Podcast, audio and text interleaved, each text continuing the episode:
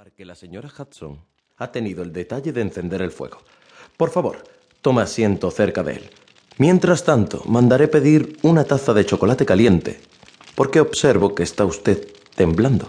No es el frío lo que me hace temblar. dijo la mujer en voz baja, acercándose al fuego, como se le sugería. Entonces, ¿cuál es la causa? El miedo, señor Holmes. El terror. Al hablar, alzó su velo y pudimos ver que efectivamente se encontraba en un lamentable estado de agitación. Tenía el rostro gris y desencajado, los ojos inquietos y asustados, como los de un animal acosado. Sus rasgos y su figura correspondían a una mujer de 30 años, pero su cabello tenía mechas grises prematuras y su expresión denotaba fatiga y agobio. Sherlock Holmes la examinó de arriba abajo con una de sus miradas rápidas que lo veían todo. No sienta usted miedo.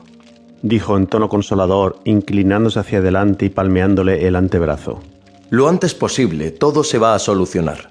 Que no le quepa la menor duda. Veo que ha cogido el tren esta mañana para llegar hasta aquí. ¿Es que me conoce usted? No, para nada. Pero en su guante izquierdo hay un trozo de un billete.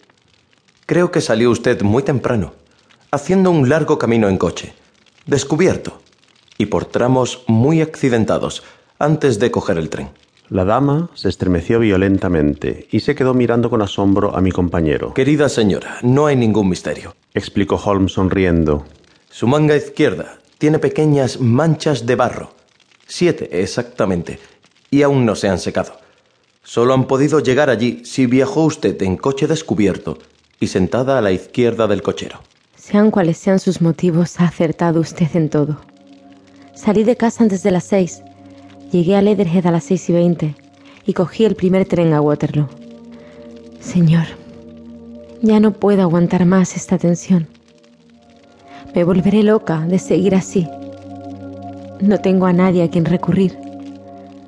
Solo hay una persona que me aprecia y el pobre no sería una gran ayuda.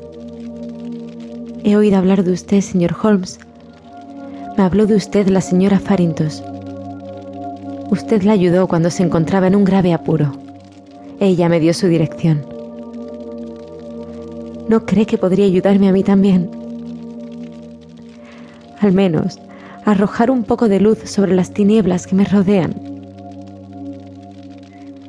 Por el momento me resulta imposible pagarle por sus servicios, pero dentro de uno o dos meses me voy a casar. Entonces podré disponer de mi renta.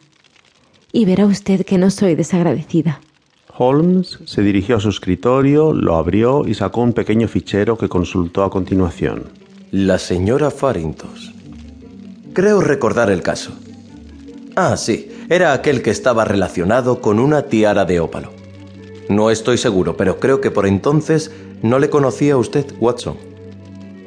Ahora bien, señora, permítame decirle que para mí será un placer prestar la misma atención al caso de usted como la que le presté al de su amiga, la señora Farintos. Sobre los honorarios, no se preocupe, ya costeará los gastos que haya podido ocasionarle cuando sea conveniente. Esta profesión lleva implícita la recompensa. Por tanto, le pido que nos explique todo cuanto sepa y que nos pueda facilitar el formarnos una opinión sobre el caso.